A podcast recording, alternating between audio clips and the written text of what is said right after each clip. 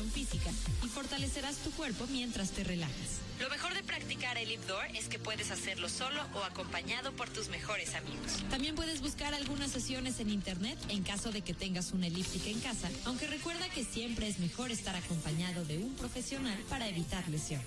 Mejora tu condición física, fortalece tus músculos y evita el estrés al mismo tiempo. Cuando te mueves tú, se mueven todos. Coca-Cola FM, la energía de tu voz.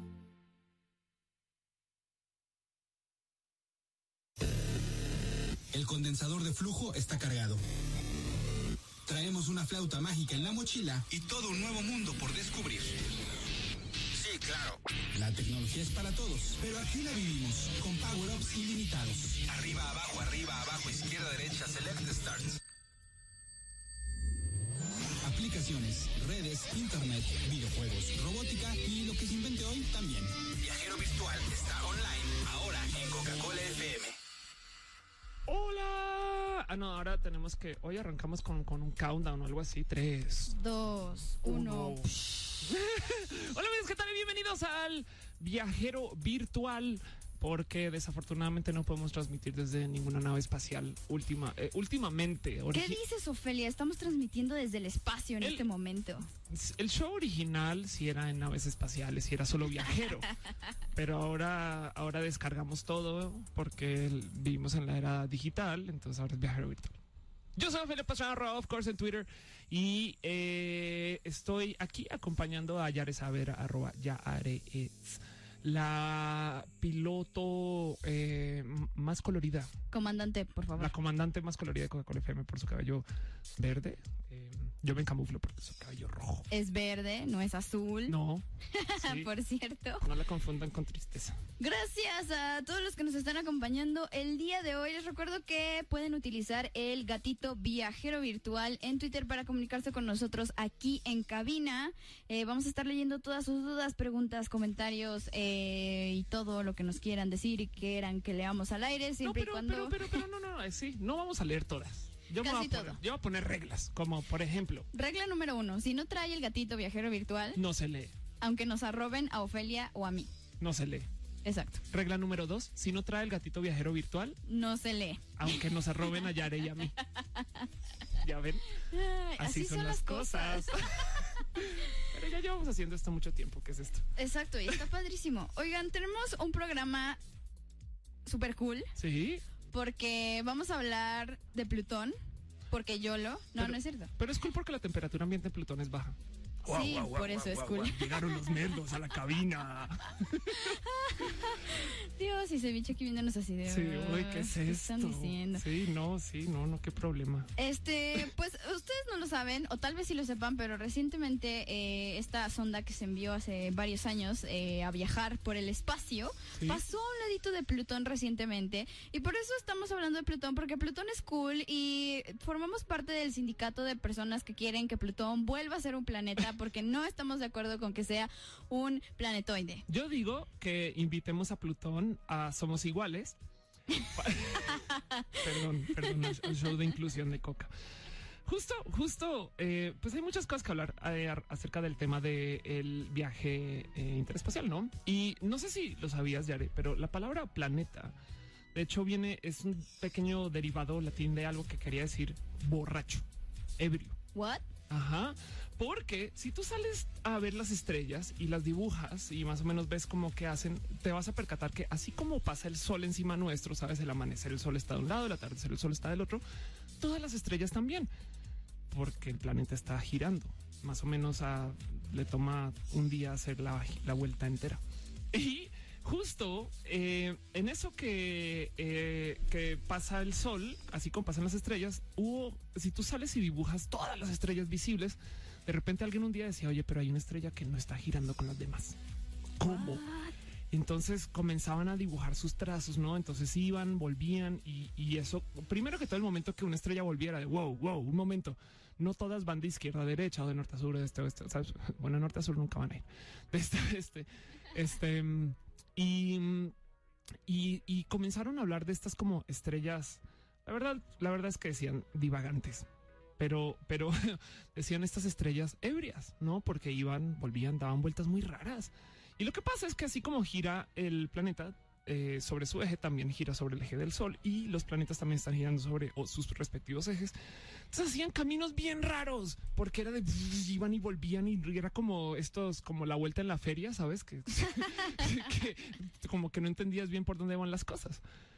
Y por consecuencia se adoptaron eh, como, las, la, como la unión de las estrellas que no son estrellas. Mucho tiempo después se percataron, es que de verdad no son estrellas, son como otros objetos celestes muy parecidos a lo que...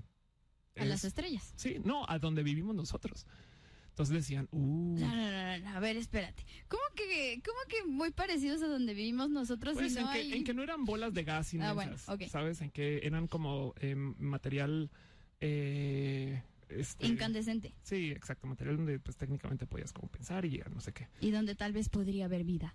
Ajá, se comenzó a pensar un poquito y se catalogaron entonces eh, una serie de estrellas borrachas que luego los llegamos a conocer como nuestro vecindario solar, porque son todas las estrellas, pero no todas las estrellas, son todos los cuerpos que le están dando vueltas al Sol. Que en ese entonces se pensaba también que Plutón era uno, un planeta.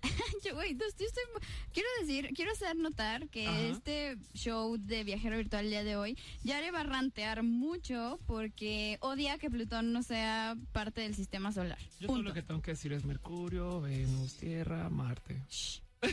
Júpiter, Saturno, Urano y Neptuno. No, Neptuno y Plutón, ya. Y ya. Sí, me vale. Sí, lo que sucedió es, em, pasan muchas cosas con Plutón. Plutón es un planeta que está tan lejos, tan, tan, tan, tan, tan lejos que mucha gente decía, pues ya no es parte del vecindario, ¿no? Como que no me gusta la canción, la música que ponen las mañanas y comen comida diferente. No, esperen, a ver, que Ofelia Pastrana no los confunda. Plutón dejó de ser un planeta porque los planetas, pues, los catalogan dependiendo de su tamaño. Tal cual. Entonces, resulta que Plutón no clasifica dentro de, pues, el- la etiqueta planeta y entonces es conocido como un planetoide o un planeta enano, que básicamente es un planeta pero chiquito.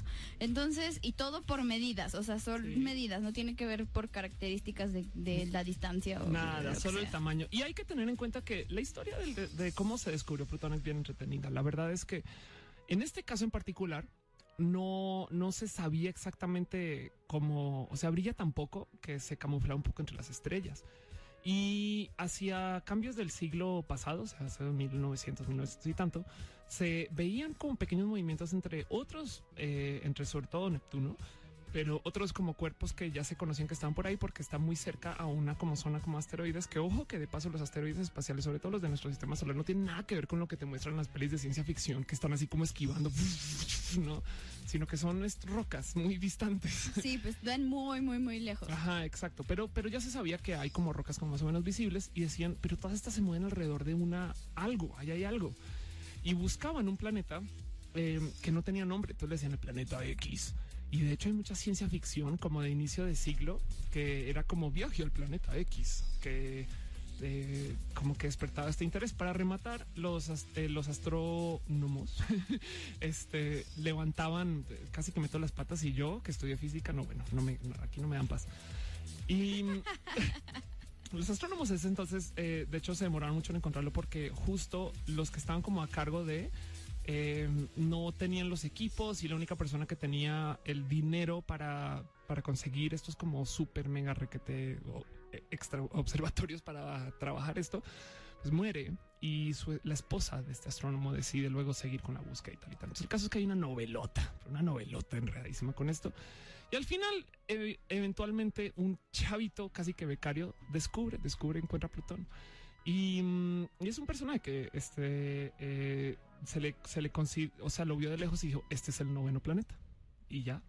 Y lo llevamos buscando tanto tiempo que claro que es planeta, por supuesto. Sí, claro. Y lo catalogaron y lo encontraron y lo hallaron y después descubrieron que encima de eso ¿Cuántos tiene años, lunas. ¿Cuántos años tiene que Plutón no es planeta? O sea, que dijeron ya, en serio, Plutón no es planeta. Em, tiene pocos, ¿no? Tiene como que cuatro. Plutón creo que no es, no mucho, eh, sucedió mucho tiempo después. A ver, a ver, lo encuentro. Creo que Plutón como es del 2005 ya no es planeta. ¿Diez años tiene Plutón sin ser planeta? Es un robo. Es un robo. Están discriminando a Plutón por no ser del tamaño correcto. Sí, y es que es justo lo que sucedió. Es, eh, aquí está. Ok, en el 2005, Eris, eh, que es un planeta o planetoide más masivo que Plutón, sale a luz. Entonces dicen, ok, entonces Urano, Neptuno, Eris, Plutón. Mm, y siguen buscando y descubren que hay tantos objetos en este cinturón de asteroides que dicen, ok, tenemos un problema. Si consideramos a Plutón un planeta, hay que ver qué más hay. Y se asoman y descubren que hay algo en el orden de 40 a 50 objetos de más o menos un tamaño considerable con Plutón. Entonces, o vivimos entre 60 planetas en el sistema solar o sacamos a Plutón. O sea, les dio flojera este re redactar los libros de texto para enseñarles a los niños que había en nuestro sistema solar había más de nueve planetas. Sí, claro, por supuesto. Pues es que imagínate, ¿no? Urano, Neptuno, Styx, Nix, Kerberos, Hydra, Charón, Eris, Ceres, Plutón. Pero estaría, estaría cool porque, no sé, o sea, es que creer que solo hay nueve planetas en tu sistema solar, o sea, perdónenme, astrónomos, astrólogos, perdón, pero es, es, es, complejo porque no te das cuenta de la magnitud del espacio, o sea, te lo juro, te lo juro, es verdad. Yo no me di cuenta de la magnitud del espacio hasta que empecé a ver Cosmos hace cuatro años. O sea, neta neta, no, no te das cuenta. Yo me enteré, y, esto lo dije en otro viajero virtual, me enteré de que los elementos de la tabla periódica de elementos eran todos los elementos que se encontraban en el espacio hace cuatro años. Wow, todo el mundo debería ver Cosmos. Ajá, todo el mundo, una, todo el mundo debería ver Cosmos. todo el mundo debería escuchar Viajero Virtual también. También, pero dude, o sea, eso no te lo enseñan en la escuela y eso hace tres veces más interesante tu clase de el espacio. Sí, eso es lo más lindo de pensar del tema del viaje estelar, que sin importar la física, la matemática, la química, eh, y hasta en muchos modos la biología, quizás no la biología eh, que clasifica especies, pero la biología cómo se comporta en sí, no tejidos, etc Mal que viene lo mismo aquí y en cualquier otro lugar del universo, siempre y cuando no, no tenga algún objeto que esté distorsionando masivamente cómo se comportan las fuerzas newtonianas. Así es, pero eso no te lo enseñan en la primaria. O sea, en la primaria te dicen, apréndete toda la tabla periódica de, de memoria y estás calcio, boro. O sea, no. y no entiendes que es todo lo que está pasando. Y no sabes que, dude. O sea, si, si a mí me dijeran, o sea, solo ¿cuántos elementos son de la tabla periódica? ¿50 y tantos? Mm, ciento y, más de 150 Bueno, ponle que son 200, ¿no? Entonces, 200 elementos de la tabla periódica, que es lo que hay a miles de millones de años luz de la Tierra. Eso te vuelve los sesos y te los aprendes en un tristras. O, o también podrías decir todo lo que sucede en la galaxia lejos y distante de Star Wars. Exacto. Respeta las mismas leyes de la física. Y por eso te tienes que aprender la tabla periódica. O que te dijeran, mira, o sea, bromo lo encuentras tanto aquí como en Ceres. O te dices, wow, como así, Ajá, exacto. a mí me asombra la cantidad de cosas que levantan de las observaciones astronómicas tal y tal. Pero bueno, lo que acaba sucediendo con Plutón es, sí, lo reclasificaron. De hecho, por primera vez, eh, clasificaron lo que era un planeta cuando descubrieron este dilema de Eris y su que es que es un poco más grande que Plutón y no lo quisieron incluir. O sea, ese sí es el rechazado, ¿no? Eris. Ya sé. Porque, porque de Plutón luego los, los planetas enanos ahora les dicen plutonoides. Neta, no sabía, qué cool. Sí, como que hay gente que eh, son planetas y plutonoides. Vámonos con la primera canción. Vámonos. Esto es eh, Supernova. ¿Qué es lo que nos va a pasar si se nos acaba el dinero en el parquímetro? ok. Este, eso. Sigan escribiendo a Gatito Viajero Virtual, Didi, arroba Didi Didis. Dice, ¿se puede ir a la Conapreda a denunciar el bullying astronómico hacia Plutón? Claro que sí. Claro que sí. Vamos. Todos, los, todos los planetas le dicen, no te vamos a dejar entrar aquí. Todo mal. Sí. Vámonos con esto.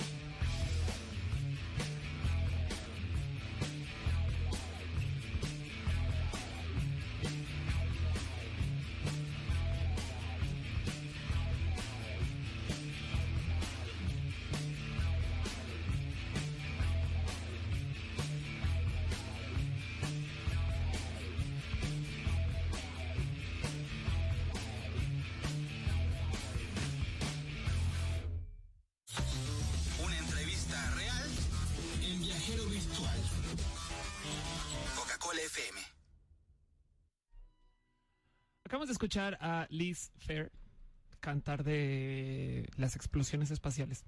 La supernova. Eso. La supernova, este, em, es una situación estelar bien linda de observar también, bien compleja. Sí, se ve bien bonito en el espacio. Supongo que si está cerca no se ha de ver tan bonito, pero si lo ves de lejos. te incineras, Sí, claro. pero no pasa nada. Algún día nos pasará aquí con nuestro sol. Pero no a nosotros, afortunadamente. Hay muchas cosas. Ahorita que estás hablando acerca de eh, lo cool que es aprender como de ciencia y el viaje espacial y demás. Que todo hay que entender que el viaje espacial, dentro de todo y todo, es una situación bien curiosa porque es como sales y mal que vienes sigues como en el universo, por así decirlo, ¿sabes? Es como, como que es, imagínate que no fuera espacio, sino un océano inmenso. Pues es que si no estás en el universo, estás en la nada, Ofelia. Exacto. O, o bueno, aún no lo sabemos, ¿no? Sí, no, no. O sea, exacto. podría ser que sí estemos en la nada o podría ser Fíjate que cuando hablan del Big Bang, por ejemplo, siempre te dicen, no, sí, el universo está creciendo tal y tal, y tú, wow, y afuera del universo, ¿qué hay? Nada. Nada. Pero nada es nada, ¿no? O sea, el Sí. espacio mal que viene hay un átomo cada tantos millones de kilómetros.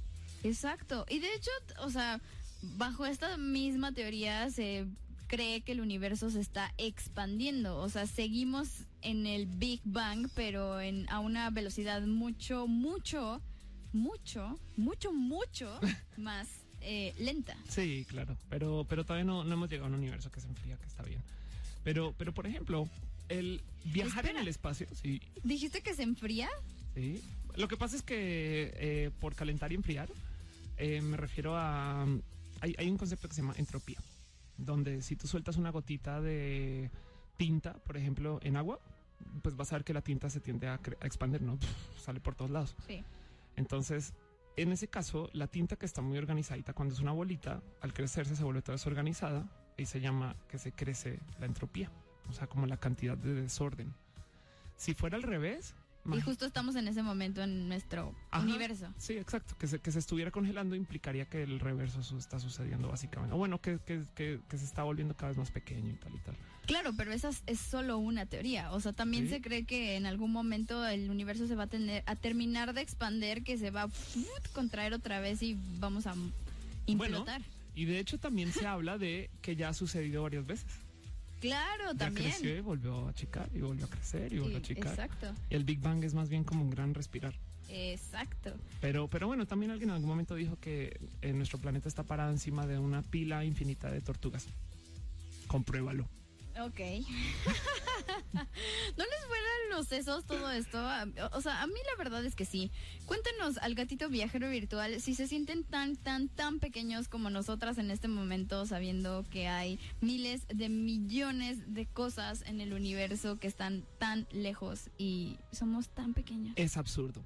Y de hecho, la otra es cómo estamos de optimizados para vivir en este planeta. El ser humano como, como bicho corpóreo es, somos, estamos hiper optimizados para este pedacito en el que estamos. Tanto así que si subimos un kilómetro ya frío, Exacto. no, en el espacio se habla de menos 270 grados.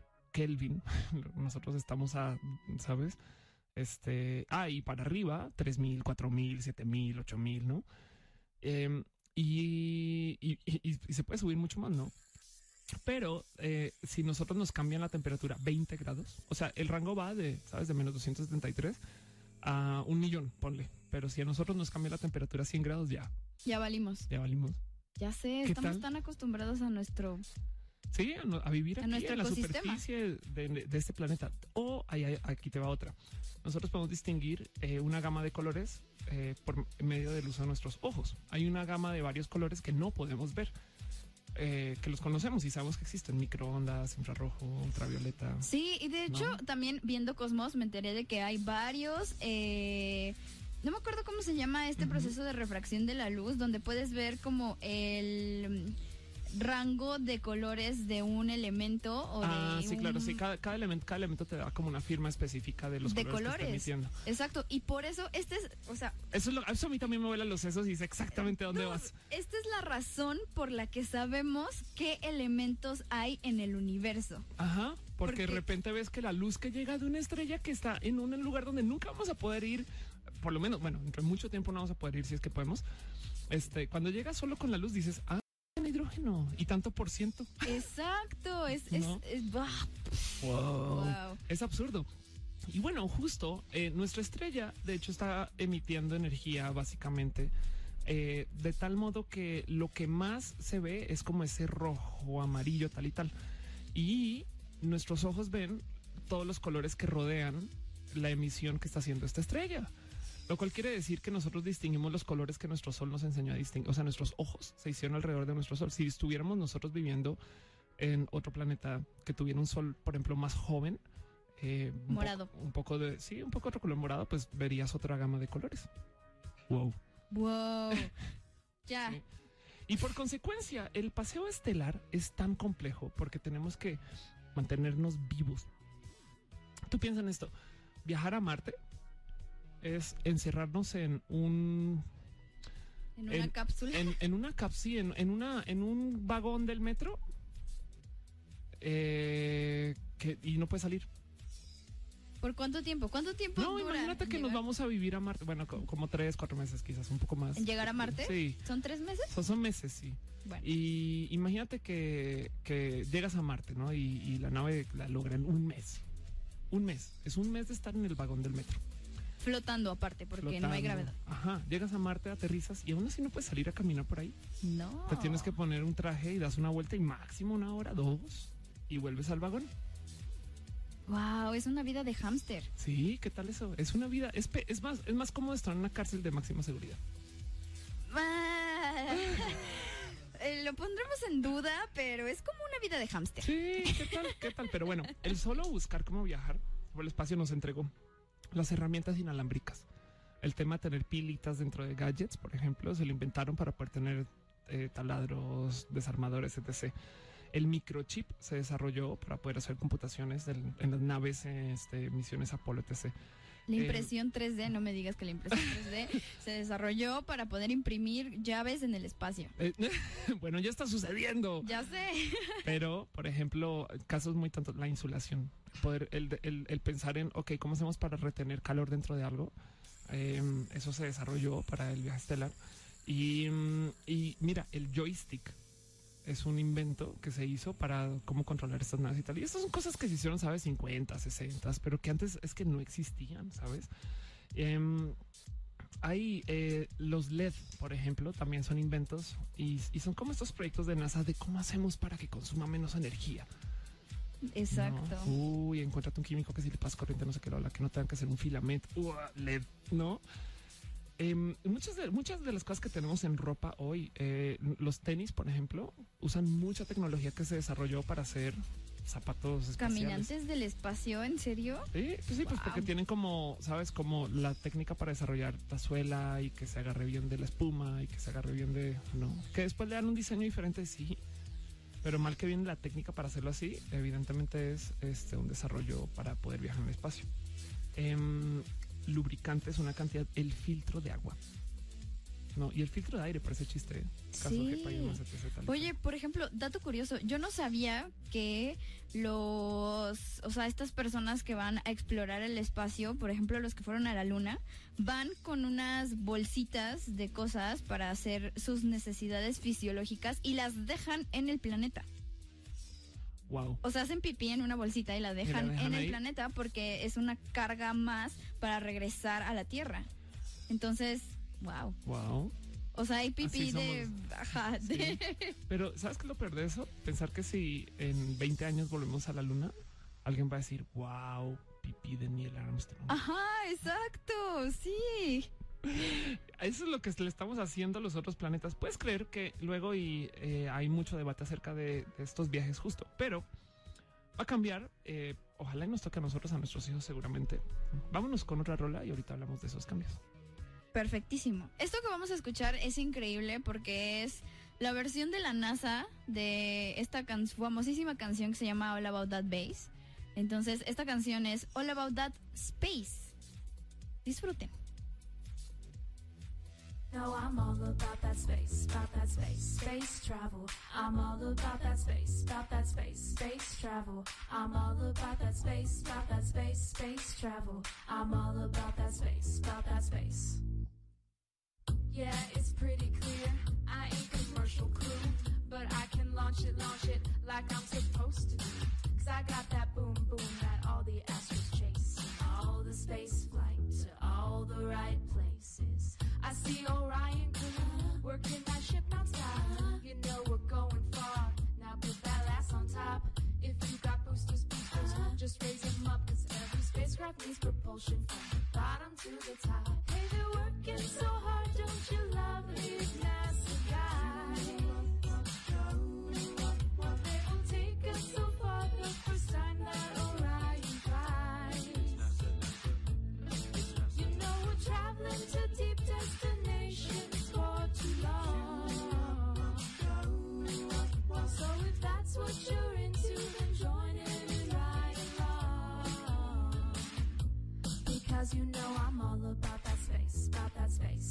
travel. I'm all about that space, about that space, space travel. I'm all about that space, about that space, space travel. I'm all about that space, about that space. I'm bringing rockets back. Go ahead and tell the whole world that.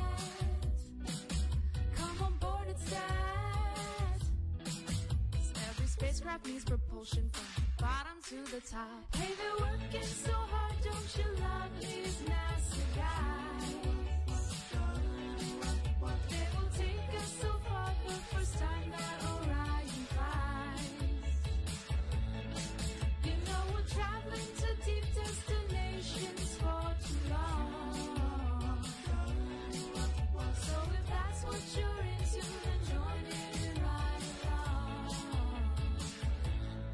Because you know I'm all about that space, about that space, space travel.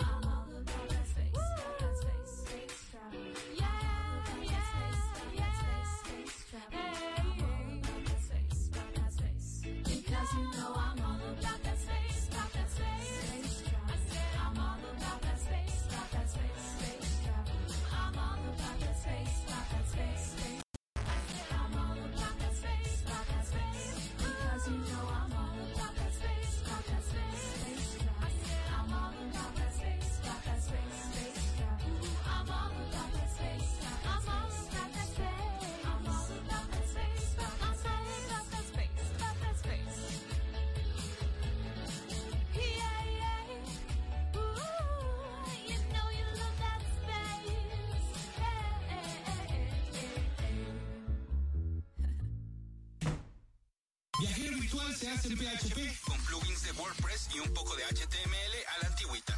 Viajero virtual en Coca-Cola FM. Hace un tiempito eh, hicieron el Large Hadron Collider Rap y fue un hit. Y desde entonces todos los nerdos están tratando de rehacer sus- las canciones de sus versiones de lo que están trabajando y, y estudiando y demás. Pero es o sea, All Esta About Space cool. es increíble. Sí, esta me gusta, me gusta. sí, De hecho, si que sí. pueden, búsquenla en YouTube y vean el video. O sea, son un montón de nerdos haciendo cosas de nerds en la NASA. Sí, Es cool, es lo más cool es ever. bien divertido ser nerd de la NASA. Yo fui ¿Ya? a Space Camp Ay, te odio, ya, Sí. bye. Eh, y te, y te suben a un de. El shuttle ya no existe. Uf. Eh, nos dicen en Twitter, cuando, en, cuando no entro en unos jeans, pienso que en el universo cabe la Tierra y se me baja. Síganos escribiendo al gatito viajero virtual en Twitter. Y así, Y así, cuéntenos si ustedes son de los creyentes, como yo, que creen que Plutón debería entrar otra vez al sistema solar.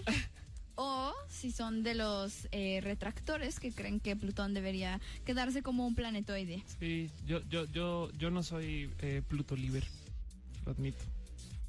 Eh, seguimos en viajero. Sí, a- hoy, ahora sin eh, Ofelia Pastrana. Sí. ¿Sabes que está pasando algo? Eh, entonces, lo que sucedió es New Horizons, que lleva mucho tiempo en el espacio, o sea, en el 2006, Seis, ¿no? eh, sí, ya, ya era de, uy, ahí va, nueve años, ¿no? Nos vemos después, ahí estará pasando. Y hay una caricatura bien divertida de, de Plutón diciendo, mira, viene alguien, hola, hola, hola. ah, se fue, bye. ya sé. Cuando viene alguien más. Pero eh, es impresionante pensar eh, la cantidad de tiempo que tomó llegar hasta acá. Plutón está creo que a cinco horas luz del sol. O sea, el sol se puede acabar cinco horas después te enteras. Y, y lo que sucede es, eh, o bueno, para ese chiste es, si tú envías una, imagínate que estás enviando una orden, eh, control remoto, ¿no? Para un dron, cinco horas después llega. Pero, Oye, espera, entonces eso me pone, me pone, o sea, sí, a pensar, sí. ¿cómo le hicieron? O sea, por eso falló tanto cuando aterrizaron el Casi. eh, a Philae Philae, en sí, el claro. en el asteroide. Por eso es que son tan buenos estos ingenieros o estos eh, científicos, porque sí, justo tienen que planear horas antes lo que va a suceder. O sea, no lo pueden volar en tiempo real wow. y, y- y dan con golpes de suerte. Lo que sucedió con Philae, tú que también con que el hecho que cayó justo en ese ángulo, no sé qué, Lola, pero pues tú no sabes bien, bien, bien, bien, bien a qué te vas a, a- a tener cuando llegues. Pero el otro lado también, a mí lo que me impresiona es pensar, vamos, estamos en una bola que gira en cuatro ángulos, en cuatro ejes, diferentes. ¿no? Vamos a tirar algo al espacio de tal modo caiga en otra bola que está girando.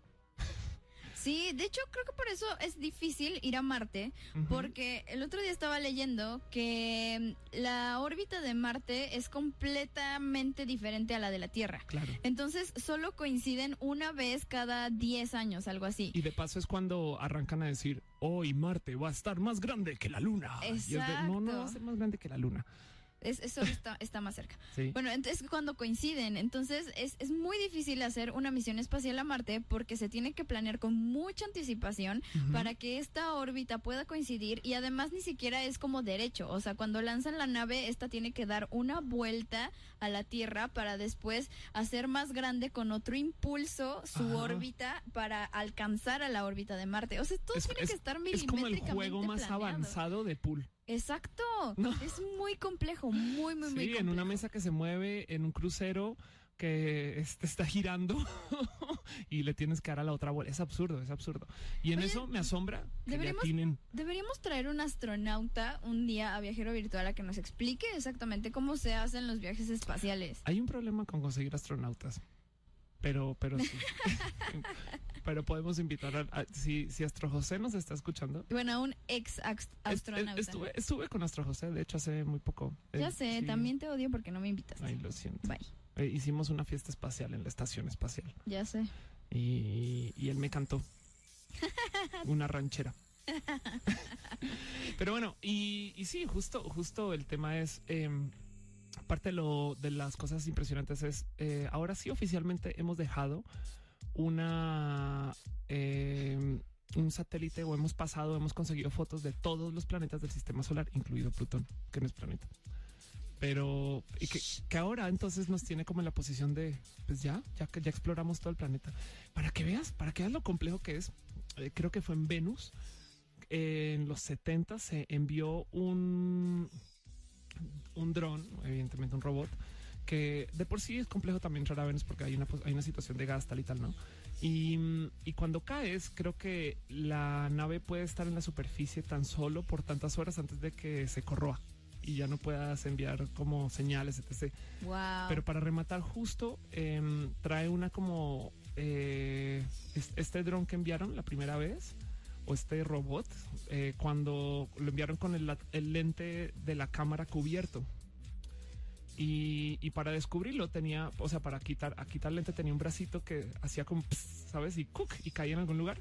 Ajá. Y justo, justo, este, en lo que cayó, el brazo donde se apoya para hacer pivote cayó, cayó encima, también. cayó encima de una roca, ¡cluc! Entonces no podía abrir el lente. Oh, qué triste. Entonces mandaron una nave a un planeta que se iba a disolver en tanto tiempo, que les tomó años llegar, que se gastaron no sé cuánto dinero, te bla, bla, y cuando llegó no podían tomar fotos. Ah, qué mal. es lo peor que te puede pasar en la vida. Sí, absurdo. Pues evidentemente envía otra después, gastas una cantidad de dinero tal y tal, pero así, así Pero esta es precisamente la razón por la cual se planean estos viajes milimétricamente para que estas cosas no pasen. Claro, es Y absurdo. ahora ya tenemos exitosamente dos ondas en Marte. Y, es increíble. Y tenemos una en un, cometa, por Dios. O sea, es un o sea, en un cometa. Es muy lindo pensar en eso, ¿no? Y, del otro lado, las cosas que hemos descubierto a base de, ¿no? De paso, también eh, mucho la transmisión eh, inalámbrica, como lo que se usaba en celulares, se desarrolló para trabajar como con la comunicación espacial y tal y tal. Pero, mm, por ejemplo, otro de los encuentros de el pasar de New Horizons por Plutón, descubrieron que la, por así decir, atmósfera de Plutón, porque no es una atmósfera sólida, o sea, los gases sí escapan, no es lo suficiente. Parte del motivo por el cual se determina el, que un planeta es planeta por masa es porque tiene que rebasar, tiene que ser lo suficientemente grande para que los gases se quieran quedar dentro del planeta. O sea, hay una cierta cantidad de, de- de producción de gas del planeta que se va, o sea, te- se, se esfuma. En cambio, la Tierra, por ejemplo, es tan masiva que tenemos una, una, este, una superficie que se queda aquí y la trae la gravedad de la Tierra. En Plutón em, tiene más o menos como un camino de, de fuga, pero además justo porque hay lo que se llama viento solar, o sea, desde el del lado del sol está más caliente que lejos, se hace forma de colita. Entonces, serio? Entonces Plutón tiene como una colita que lo rodea y que apunta lejos del sol. Técnicamente tú podrías, eh, imagínate que vivieras en Plutón, podrías eh, eh, apuntar hacia el centro del sistema solar siempre, aunque evidentemente también lo encontrarías porque el sol brilla mucho. Ay, qué cool. Eso es lo más cool ever. ¿Ya ves? Hamster. Sí, pero tiene colita. Ay, eso era otra cosa. Anyway. este. mm, Pues vamos a escuchar otra canción y vamos a regresar con más acerca de Plutón y lo que descubrió esta cápsula, eh, dron, eh, ¿cómo lo llaman? Em, ay, Artudito. Robert, ah, no sé, este sí.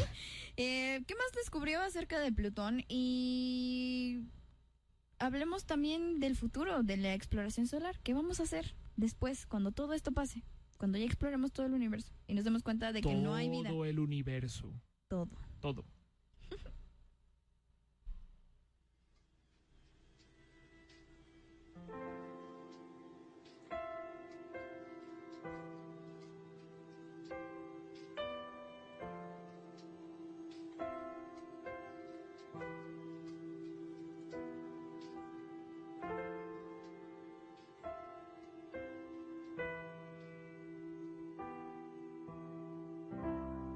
Ground control to Major Tom. Ground control to Major Tom. Lock your Soyuz hatch and put your helmet on. Ten. Ground control to Major Tom. Commencing countdown engines on. Detach from station and may God's love be with you.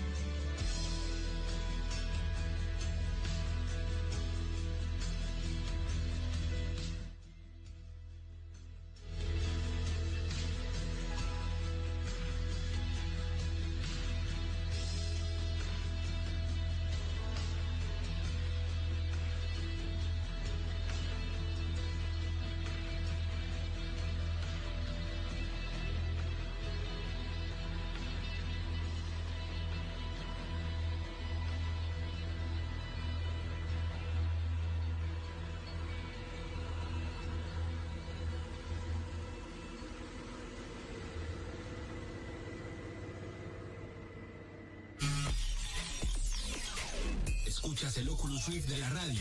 Viajero virtual en Coca-Cola FM. Ah, acaban de escuchar al comandante, ahora sí, Chris Hatfield, el canadiense, ¿Por qué dices ahora sí? porque, porque tú no eres la comandante. comandante. Tú eres la, tú eres la, él es él.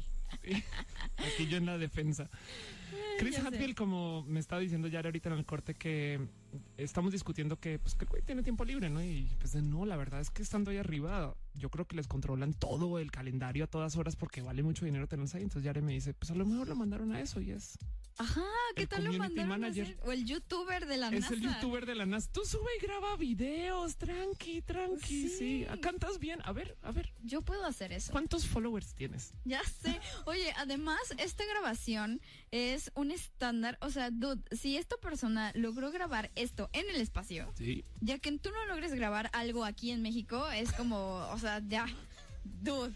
Pero es que esta persona tiene, mira, no hay, no hay, no hay eh, organización mundial que tenga mejores equipos de grabación de nada. Y aún así, ojo, porque qué bueno que traes ese tema que ahí lo recuerdas. Hay mucha gente que está negando las fotos de Plutón porque dicen, ¿cómo es posible que, que primero que todas las fotos son de muy alta resolución, pero dicen, ¿cómo es posible que la sonda, gracias a Mr. Blanco en Twitter que nos dice Es una sonda. que es una que estamos hablando de una sonda espacial. Eh, ¿Cómo es posible que la sonda tenga una cámara de más baja resolución que lo que tú consigues aquí comercialmente para poder tomar fotos, por ejemplo, de la luna? Tiene un buen punto, o sea, las fotos que llegan. Ahora, del otro lado, también, si tú vas a mandar fotos desde un objeto que está a cinco horas luz, pues tampoco es que vas a mandar una foto de un tera. Claro. Entonces, mucha gente se está quejando de "Ay, esas fotos no son de verdad. No, pero es que también sabes qué pasa. O muchas personas no consideran que estas fotografías no se, bueno, la mayor parte de las veces no se toman a color, sino que se toman con unos lentes infrarrojos o con lentes de Sí, lo con- que o sea. con- O con, sensores, ni siquiera Exacto. son, por así decir, fotografías, sino son como puntos de información que luego ponen en un mapa y hacen. Exacto, una y los colorizan, que es precisamente lo que se hizo en Filae. O sea, tú, tú ves las fotos de Filae y no, no todas las fotos de Filae son fotografías tal cual tomadas con una cámara de un lente de angular, bla, bla, bla, Que bla. de, bla. paso, que de paso aprovecho también para arruinar eh, muchos sueños. Todas esas fotos que hemos visto de nebula y galaxias y estas estrellas y wow, así como de wallpaper, que son súper colorinches, es porque todo ese color es puesto. Exacto. pero se pone para simbolizar dónde está más caliente, dónde está más frío, por ejemplo, o dónde eh, están en movimiento, está en movimiento en este sentido. Se, se pone para eh, maximizar la cantidad de... Yare, calma a tus niños. Se Perdón, pone para perdón. maximizar la cantidad de eh, gente que... eh, perdón, de cosas que está sucediendo de fuera, no sé qué, no sé qué, para que la gente lo entienda, ¿no? Pero, eh, bueno, de paso aprovecho y también Mr. Blanco vuelve a escribirme, gracias. Eh, dice, eh, ya hablaron de spotdestation.nasa.gov, que es un website que te dice básicamente cuándo puedes levantar la cabeza y ver a la estación espacial.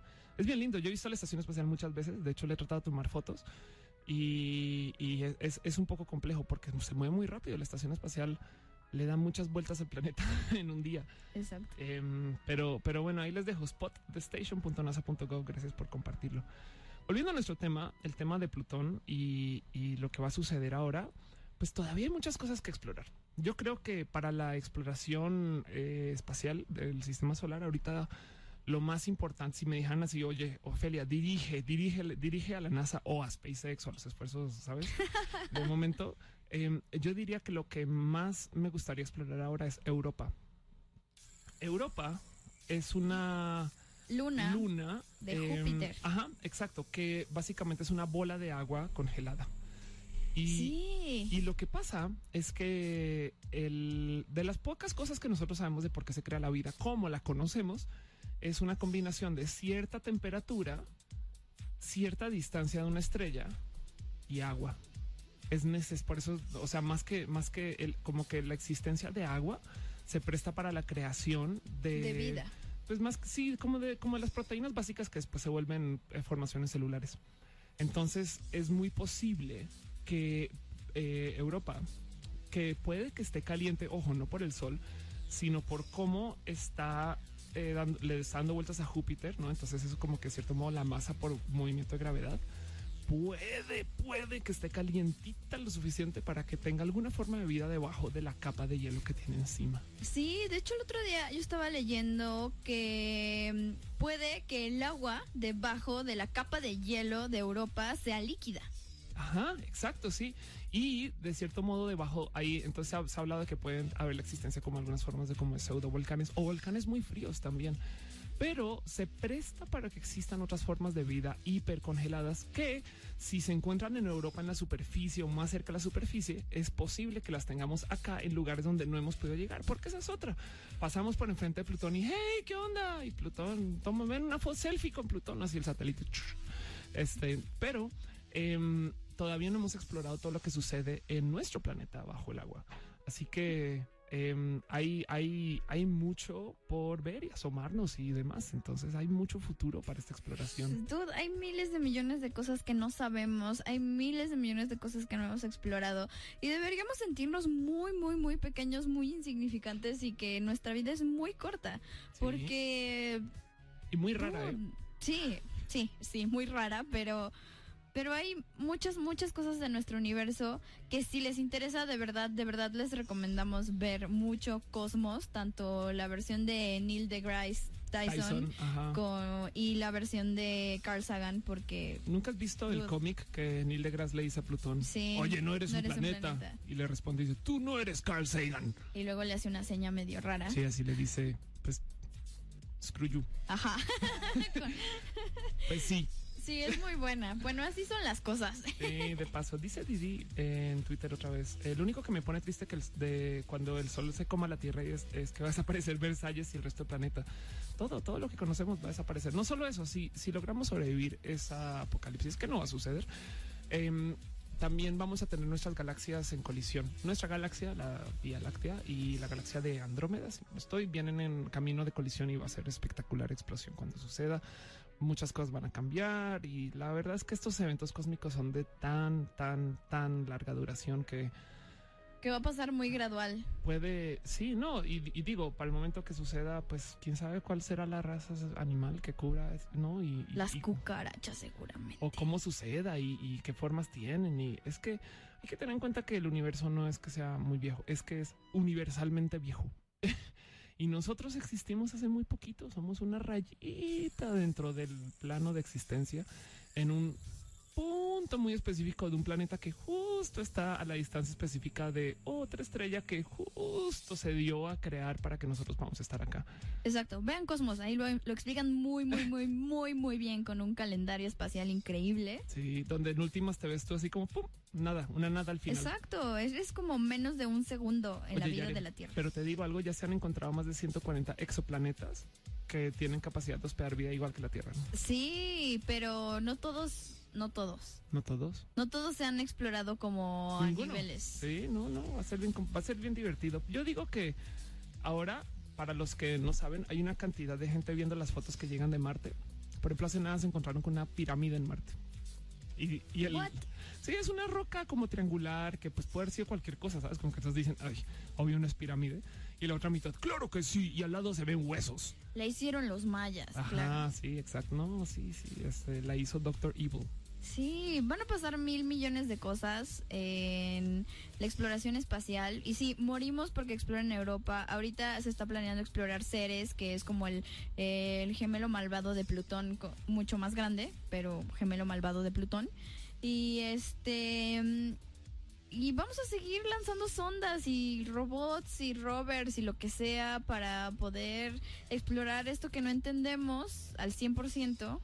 Y va a ser increíble. Yo muero, muero, muero, muero de verdad porque lleguen a Ceres y, veamos qué hay en Ceres. Sí, igual aún así, dentro de lo cool que es el viaje espacial, yo insisto que a mí me gustaría más visitar un Marte terraformado que pueda salir que vivir en el vagón de metro en Júpiter. Claro, te va a pasar como a Anne Uf, spoiler alert. Ah, ¿eh? Si no han visto Interstellar, pónganle mute cuatro segundos a Viajero Virtual en este momento. Eh, Te va a pasar como Anne Hathaway cuando llegue al final de... no, no es cierto. Este... Volvemos después del spoiler. No se crean, eh, se nos acabó este viajero virtual el día de hoy, pero los vamos a dejar con un pensamiento que nos voló los sesos a Ofelia y a mí Sí. eh, cuando estábamos haciendo esta escaleta y antes de entrar a, a la cabina. Y es que solo, de todo Solo. el mundo, Solo. todo, todo, todo, todo el mundo y los millones de personas que existen en el mundo, solo 12 han salido del planeta. 12. Así. 1, 2, 3, 12. 12. Y solo 8 viven actualmente. ¿Sí? Y te digo algo para que te entretengas más. Hay menos de 100 fotos de la luna. Quiero que abras tu iPhone ya y veas cuántas fotos tienes en el último espejo No. en el que te sentaste a tomarte fotos. No lo voy a hacer porque son muchas, pero es en serio, la exploración espacial es increíble. Y nos vamos. Muchas gracias por escucharnos el día de hoy. Nos escuchamos el próximo martes en punto de las 6 de la tarde. Yo soy Yares Saavedra, arroba Yares en Twitter. Y me acompaña Ofelia Pastrana, arroba of course en Twitter. Y por cierto, vamos a estar este fin de semana en Campus Party. ¿Ah, Por sí? quien quiera pasar a saludar. ¿Sí? Eh, vamos a estar ahí felizmente, Ofelia dando pláticas y yo con- aprovechando el internet. Eh, Nos van, nos van a topar porque Yare eh, lleva este un go en la cabeza y yo llevo un stop, ajá, algo así. algo así. Eh, entonces búsquenos en campus este fin de semana, ahí vamos a estar y los dejamos con una canción muy divertida que si tienen más de veintitantos años seguro la conocen y si no, eh, Escúchenla ahora. escúchenla, es increíble. Pero si la pueden cantar, me gustaría que nos tuiten y digan, yo recuerdo esta canción. Sí, es vieja, así que no Pero se si pueden, si pueden. Listo, nos vemos, bye. Bye. ¿Cuántos planetas hay? ¿De los conocidos? Nueve. ¿Quieren que se los presente? ¿Por qué no se los presentas cantando? ¡Sí! cantando, cantando!